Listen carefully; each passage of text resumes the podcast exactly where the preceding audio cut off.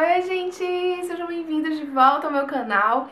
Eu sou a Camila Vasconcelos e hoje eu tô aqui para abordar o tema que vocês clicaram nesse vídeo para ficar sabendo sobre alienação parental, como é que eu fui alvo de uma alienação parental e como é que eu aprendi a lidar com isso, né, com esse fato que é tão triste e que na verdade é um crime, né, gente? E assim, é sobre isso que eu vou falar e eu quero abordar de uma forma bem prática, bem real mesmo de como é que isso acontece, por que, que isso acontece, né? A maioria das pessoas que são alienantes, né, que, que, que exercem a alienação sobre as crianças, né, é, elas acabam fazendo isso de forma é, inocente, digamos assim. Mas como é lei, e a lei eu até botei até aqui, anotei para não esquecer nem falar errado, é a lei 12.318 Lei 12.318 de 2010. Fica aí para quem quiser depois pesquisar, dar uma lida melhor a respeito de como é que a lei fala, como é que a lei trata desse assunto que é a alienação parental. E se você não sabe o que que fala, do que, do que, que eu tô falando, assiste esse vídeo que você vai entender bem direitinho. Vamos lá? Gente, é, para quem não me conhece, vou me apresentar novamente. Eu sou a Camila Vasconcelos, eu tenho 28 anos. E sim, eu fui uma criança que fui alienada, né? É, meus pais se separaram quando eu tinha 8 anos e eu, fui, eu só fui descobrir que eu fui alvo de uma alienação parental agora, depois que eu entrei na faculdade de Direito, eu fui atrás de me, me conhecer melhor, me entender melhor. E ah, Camila, o que, que é alienação? Gente, alienação nada mais é, e isso acontece em muitos lares do, do Brasil e do mundo inteiro.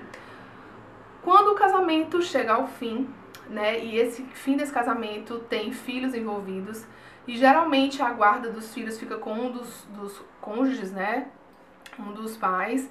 E o que, quando acontece a alienação? A alienação acontece exatamente no momento em que, nessa separação, essa guarda dada a um dos pais, ela acaba é, gerando nas crianças uma alienação, na verdade, é, direcionada. E assim, o que, que é isso? Eu vou, eu vou citar o meu exemplo, que foi basicamente quando meus pais se separaram, a minha mãe é, ficou com a nossa guarda, é claro. Na verdade, do casamento dos meus pais, filhas só tem eu e a minha irmã mais nova, né? E aí é, foi um, um, momento muito difícil, eles se separaram em circunstâncias bem complicadas, de muito ciúme, muita confusão, né? Foi um, foi um break mesmo, foi uma, um, um foi um lar que foi quebrado mesmo, né? Foi, eu lembro, eu era muito pequena, mas eu tenho flashes de memória de como que isso se deu e de como foi muito traumatizante, né? E a alienação se deu pouco tempo depois na questão da pensão alimentícia. A minha mãe acabava expondo a gente para que a gente fosse é, cobrar o dinheiro que meu pai tinha que dar e ela às vezes tipo, fazia isso e é, colocava a gente numa situação em que a gente tinha que ir lá cobrar, ou então mandava a gente ligar, ó oh, pai, cadê o dinheiro? O senhor não pagou. E às vezes ele, sei lá por quê, não atendia a gente, ou dava uma desculpa esfarrapada, ou marcava de se encontrar com a gente no canto e não aparecia. E nesse primeiro momento, logo depois da separação, o que eu senti muito forte foi isso, da questão mesmo de a gente ficar exposto, a gente, eu digo, eu e minha irmã, exposto a essa situação de cobrança, né? De, de ele, a gente ter que estar cobrando ele desse dinheiro, porque minha mãe não queria nem conversa com ele, não queria ver, não queria falar. E aí ela mandava a gente fazer isso, né? Então, assim, eu me lembro de uma, de uma vez que é, ela tinha que trabalhar e eu tava no dia de cobrar o dinheiro, ele não tinha depositado o dinheiro, eu acho, e tal. E aí ela, ela me, me mandou, me deixou no, no terminal, ele trabalhava como ele era motorista de ônibus na época, e ela me deixou lá no terminal e disse assim, olha, você fica esperando aqui que eu vou. Ô tia, tu pode fechar essa porta pra mim, por favor? Essa aqui, tia, essa aqui. Ai, desculpa, gente, é porque a porta abriu. Eu não queria sair daqui que tá tudo armado esse cenário. Bom, e aí ela me deixou lá, ela disse, olha, você fica aqui que a próxima linha que vai passar é do seu pai. E ela saía de perto, me deixava lá pra ela não falar com ele, ela não queria contato com ele, né? E aí ela fica aqui esperando que ele vai parar e você vai pedir o dinheiro. Aí eu, tá bom, né? Toda criança, gente, a gente manda fazer, aí pobrezinho vai lá e faz, né? Aí eu lembro de ficar sentada lá naquele banco do terminal e olhando para todos os ônibus que passavam. Eu não tinha muita noção de número de ônibus, nem de nada. E eu ficava lá olhando, Passava um ônibus, passava outro, passava outro e nada, né? E, gente, passaram-se muitos ônibus, muitos minutos, e você sabe que para criança cada minuto é muito tempo. E eu lembro de ter ficado lá mais ou menos uma hora esperando. Até que eu cansei de esperar, levantei e saí no meio do terminal atrás da minha mãe. E, gente, eu não encontrei a minha mãe. E isso me deixou desesperada.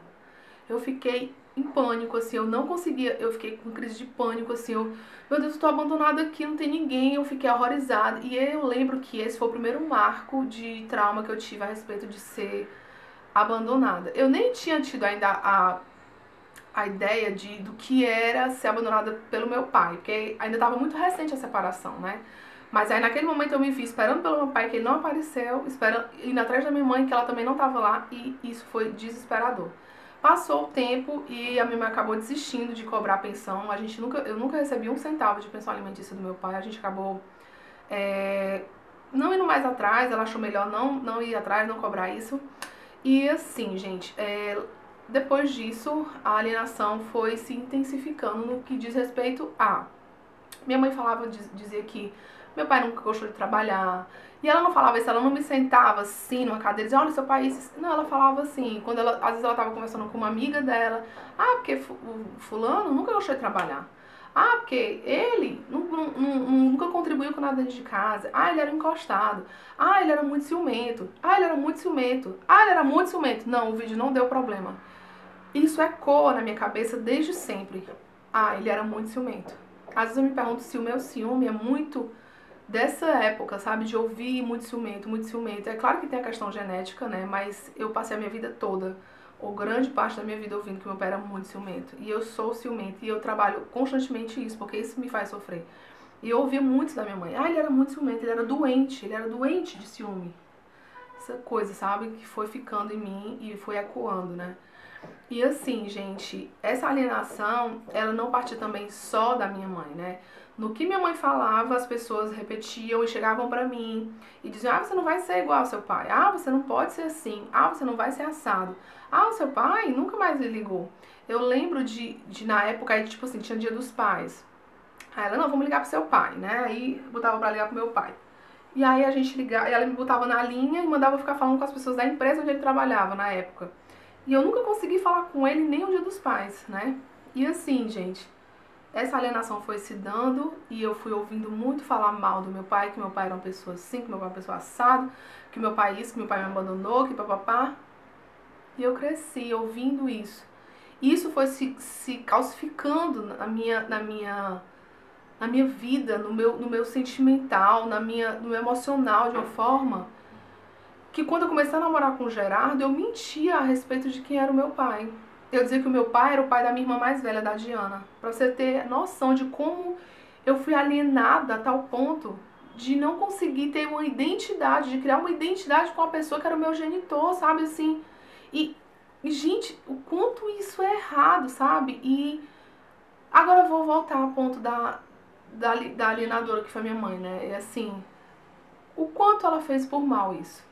Ou o quanto ela se deixou levar pela mágoa, pela, pela, pela situação de que ela foi deixada, ou sei lá, ou porque não deu certo, porque quando um relacionamento, vocês sabem, eu sei, e vocês sabem que quando um relacionamento não dá certo, todo mundo sofre, a mulher sofre, o homem sofre, e quando tem criança, acredite, a criança sofre muito mais. Eu não tô falando aqui que minha mãe fez por mal, não, ela agiu como ela sabia agir, mas esse agir me fez muito mal durante muito tempo. E aí, falando dessa época que eu comecei a namorar com o Gerardo, eu mentia. E aí, de repente, eu comecei a ver que eu não podia viver essa mentira. E um dia eu cheguei pra ele e falei toda a verdade, né? Eu lembro que eu chorei muito nesse dia, chorei muito. Porque era como quebrar uma coisa que estava calcificada há muito tempo dentro de mim, sabe? E, gente, quantos lares, quantos lares tem crianças sendo alienadas nesse momento? Se você não conhece, eu tenho certeza que a sua mãe deve conhecer, a sua prima, a sua tia. Se você foi alienada.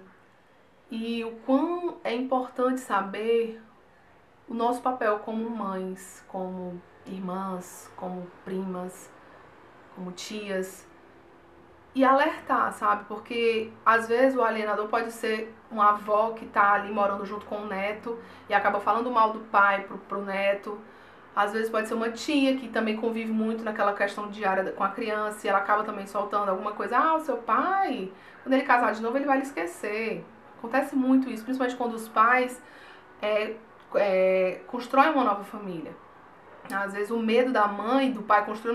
Porque às vezes tá, tá, tudo bem, não existe alienação, né? a separação se deu bem, mas a partir do momento que o pai arranjou, por exemplo, uma namorada, a mãe começa a dizer: olha, ele arranjou uma namorada, a mãe fica com ciúme daquela história e começa a dizer: olha, namorada do seu pai vai fazer ele esquecer de você, olha isso, olha aquilo. E, gente, quem fala não, não, não tem essa percepção, mas quem escuta, o quão isso é é sério, gente, o quanto pode ser devastador você ouvir de uma pessoa que você confia, no caso a sua mãe ou o seu pai, né? Ouvir dessa pessoa que você vai ser abandonado, que você vai ser esquecido, que você vai perder o seu papel de filho, o quão isso é destruidor muitas vezes, né? E por isso que existe a lei.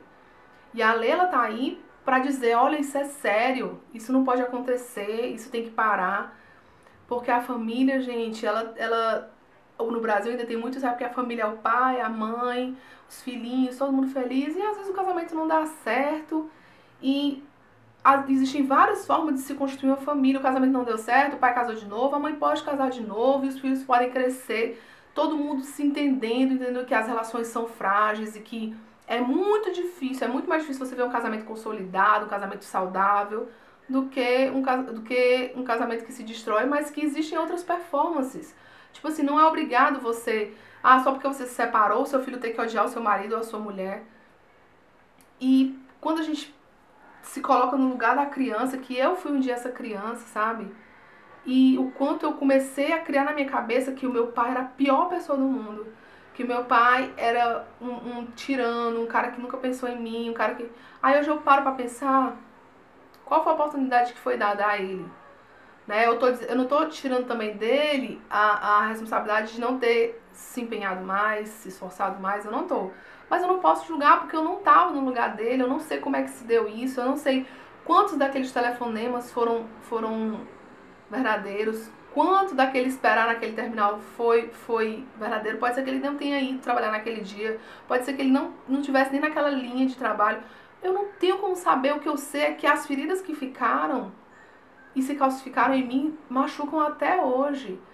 Então, se você tem um casamento que não deu certo, tem criança, você tem uma criança que escuta tudo que você fala, gente, nós somos tudo para os nossos filhos. A palavra que é professada da nossa boca, ela é uma verdade, mesmo que ela seja mentira. Vocês estão entendendo? Tem, tem, tem casos de, de alienação parental no, no fórum, por exemplo, que a gente, eu tô vendo isso agora que eu tô, a minha monografia é sobre alienação parental, de pais que, de mães que dizem que o pai, quando vai passar o final de semana com a filha, que a mãe volta e, e fala para a filha que o pai a violentou sem isso nunca ter acontecido. Sem isso nunca ter acontecido. E a criança, que não sabe nem o que é isso, começa a dizer: é, de fato, ele fez isso.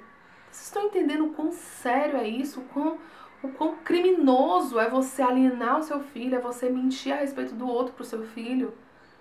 Então, gente, vamos vigiar, vamos orar pelos nossos filhos, para que a nossa educação seja bênção na vida deles, para que as nossas palavras sejam bênçãos na vida deles e não maldição, né? E eu sempre trago assim pro lado espiritual porque a gente é muito espirituoso, sabe? E assim, é, o quanto eu fui adoecida há muito tempo por conta dessa alienação, sabe? E o quanto hoje eu trabalho, muito do que eu trabalho em mim, desses meus medos que eu tenho, são resultados lá de trás, esses meus medos de abandono, de, é de, de uma alienação que me adoeceu. E o quanto eu quero passar para vocês, o quão importante é vocês manterem a saúde mental, emocional dos seus filhos. Se seu casamento não deu certo, lembre sempre, gente, a gente tem que lembrar sempre que quando a gente escolheu a pessoa para a gente estar junto, a gente não pediu a opinião de ninguém, a gente olhou aquela pessoa na rua, ai, gostei, começou a se relacionar com aquela pessoa e daí desse relacionamento vieram os filhos. Que os filhos não têm culpa se você escolheu errado. Mas o fato de você ter escolhido errado não tira dos seus filhos o direito de que aquela pessoa é o pai dele, é a mãe dele. E que eles, eles, eles por si só vão ter que tirar as próprias satisfações e conclusões a respeito daquela pessoa. Isso demanda tempo. Então, assim, eu não, também não estou dizendo que tem pais que abandonam mesmo e tal, mas para que criar um monstro quando você pode simplesmente mostrar a realidade?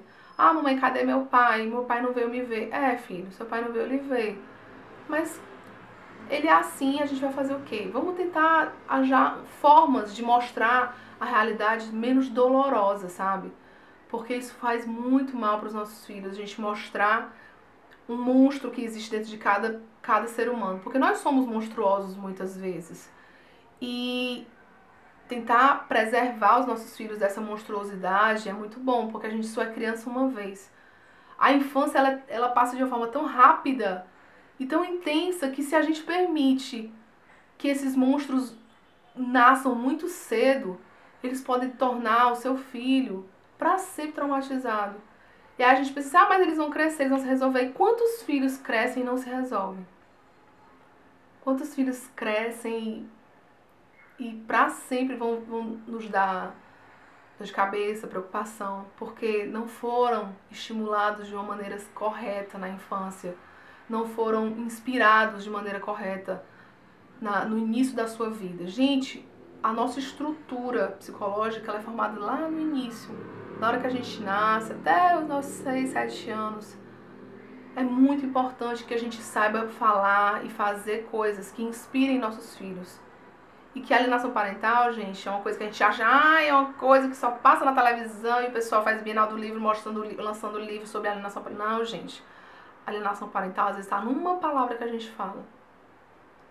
É, um exemplo muito claro disso é o meu sobrinho Henrique, né? O pai dele agora vai ter um bebê com a, nova esposa. E ele tá naquela vibe bem assim, eu fui rei durante sete anos e agora vem um irmão, né? E o quanto nós estamos sendo cuidadosos nesse momento de dizer assim, Henrique, você vai ser o irmão mais velho do Hugo. Você vai poder ensinar ele tanta coisa, o quão importante você vai ser para a vida do seu irmão e vocês entendem o quão a, gente podia dizer, ai, vai competir com você, vai roubar seus brinquedos. A gente podia ser uma maldição, a gente está sendo bênção, a gente está dizendo que ele é importante, que ele vai ter um irmão para ensinar coisas, que ele vai, ele vai ser especial para esse irmão dele que está vindo, que ele vai ser muito amado, e que ele vai ser amado por esse irmão, que esse irmão vai amar muito ele. Então vocês percebem, gente, como às vezes a gente pode ser um alienador sem perceber? Ou como às vezes a gente pode ser uma bênção para a vida da, dos nossos filhos, dos nossos sobrinhos, dos nossos, sei lá, afilhados. A gente pode ser bênção, então sejamos bênção na vida dessas crianças. Porque isso aí vai repercutir pro resto da vida deles, tá bom? Era sobre isso o vídeo, espero que vocês tenham gostado. Não esqueça de se inscrever no meu canal e compartilhar para as pessoas que você acha que precisam saber desse assunto, que às vezes ficam meio perdidas, tá bom? Beijo, meus amores, e até o próximo vídeo. Tchau!